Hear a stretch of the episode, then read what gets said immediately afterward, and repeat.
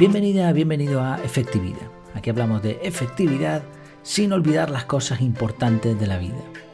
El título del episodio de hoy es Ventajas y desventajas de agrupar tareas del mismo tipo. ¿Qué te parece que es mejor? ¿Programar varias llamadas de teléfono para hacerlas una detrás de otra? ¿O hacer cada llamada cuando tengas un hueco, cuando te vaya bien? No es un dilema de vida o muerte, está claro, pero a los que nos gusta mejorar nuestro uso del tiempo, este tipo de cuestiones nos encantan. Somos unos frikis, esa es la verdad. Según muchos expertos, una de las técnicas que te permiten ahorrar tiempo es agrupar tareas del mismo tipo.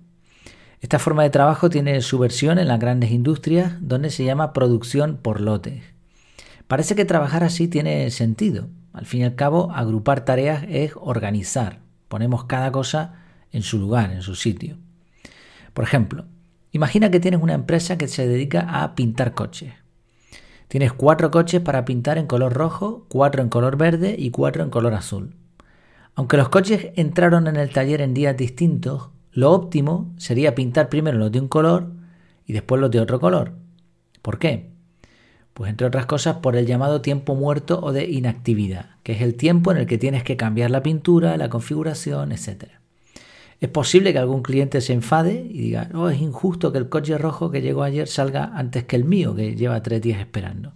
Pero para el taller va a ser mucho más rentable trabajar así. Ahora, imagina que no solo se trata de cambiar de pintura, sino de actividad.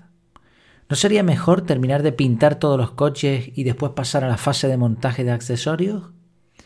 Aparentemente sí, aunque si conoces algo de este mundo sabrás que no es del todo de esta manera. ¿Y qué hay de la productividad personal, de la organización del tiempo? Muchos expertos creen que sí, y depende del estudio que leas te van a decir unos tiempos u otros. Obviamente dependerá del tiempo de tarea, del momento del día, de la capacidad de la persona, etc.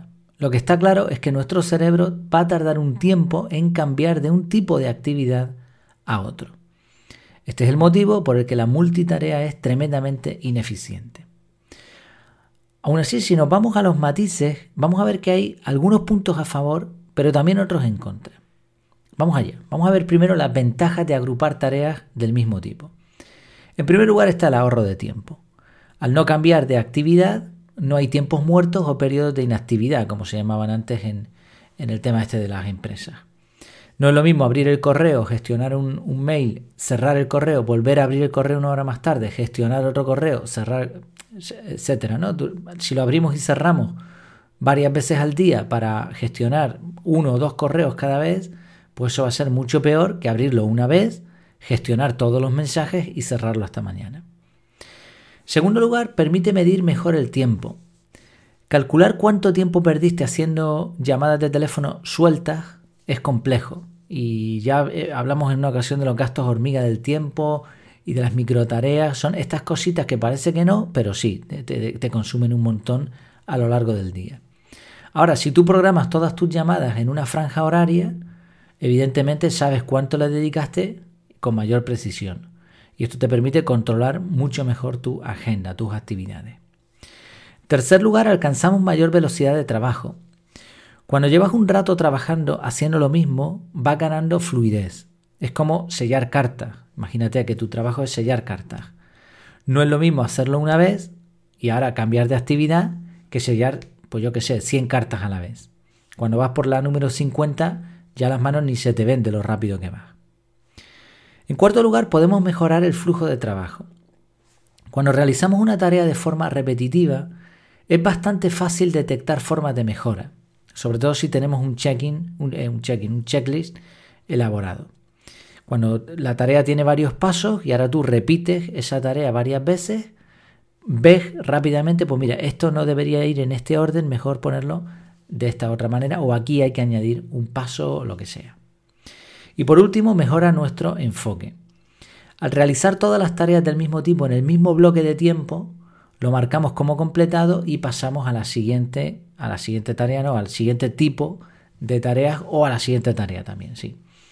No solo estamos enfocados durante el tiempo que estamos trabajando en esas actividades, sino que nos permite enfocarnos en otras tareas el resto del día. Ahora estoy mirando correos y estoy enfocado mirando correos. Cuando termine eso ya sé que eso está acabado, punto. y ahora me dedico a hacer llamadas y nuevamente me enfoco en hacer llamadas. Bien, estas son algunas de las ventajas de agrupar tareas del mismo tipo. Pero también hay desventajas. La primera es el aburrimiento, el tedio. Sellar 100 sobres seguidos suena bastante aburrido y si no son 100 y son 1000, pues imagínate. Y ya sabemos que la motivación es un gran motor para la productividad.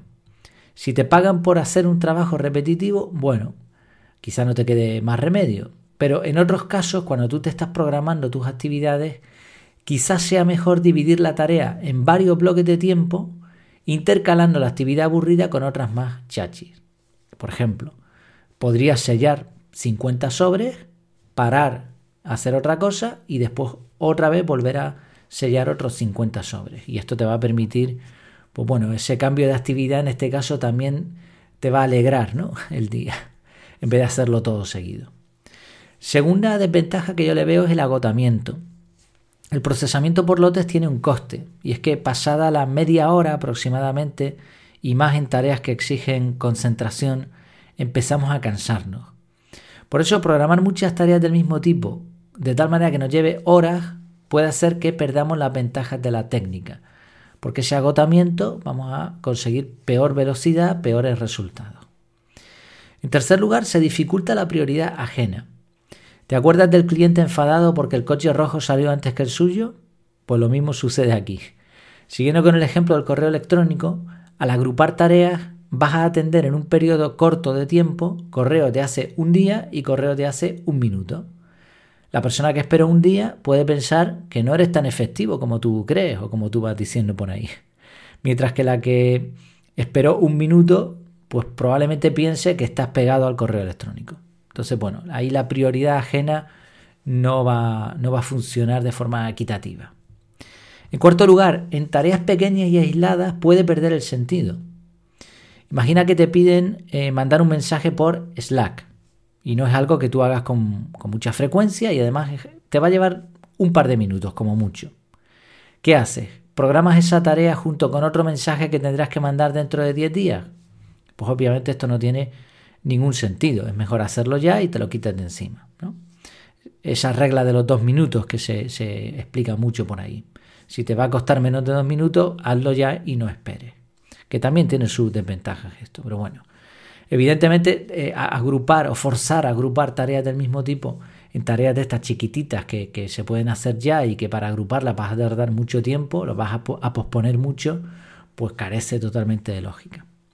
Y por último, pierdes inmediatez. Este punto se parece al anterior y es que al programar una tarea que podrías hacer ya para un tiempo futuro con el objetivo de juntarla con otras del mismo tipo, al fin y al cabo la estás procrastinando, estás posponiéndola. Es verdad que es consciente que tú lo decides, pero igualmente la tarea va a pasar a un futuro. En algunos casos no hay ningún problema con esto, pero en otros puede ser mejor hacerla por separado y en un en un futuro más próximo, ¿eh? no retrasarla tanto. En resumen, pues como todas las cosas al final, hay pros y contras en esta técnica de agrupar tareas del mismo tipo. Va a depender de factores como la urgencia, la cantidad de tareas a realizar, los requerimientos de otras personas, etc. Aún así, la técnica funciona y yo creo que siempre que se pueda utilizar, sin forzarla, nos va a ahorrar tiempo. En mi caso, cuando hago el análisis de bandeja de entrada, decido dónde colocar las diferentes tareas a realizar. Cuando puedo, meto esas tareas en las notas de un bloque ya mm, elaborado, un bloque preexistente. Pero a veces lo que hago es, sobre todo en tareas pequeñas, colocar el nuevo bloque en paralelo con otro que ya tenía. Entonces se me queda en la misma franja horaria, en la misma media hora, dos bloques, dos actividades. ¿Por qué?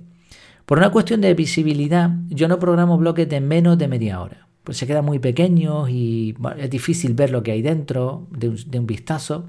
Y además así eso me permite eh, tener margen de maniobra. Hay veces que programo una actividad que me va a llevar 10 minutos y, pongo un bloque de media hora.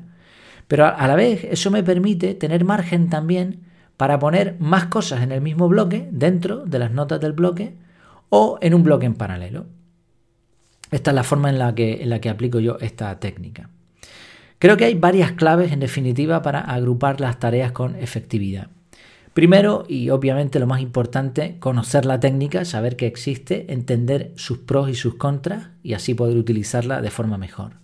Después, creo que al final eh, esto vale solo para tareas pequeñas del mismo tipo, no vale para tareas largas o complicadas.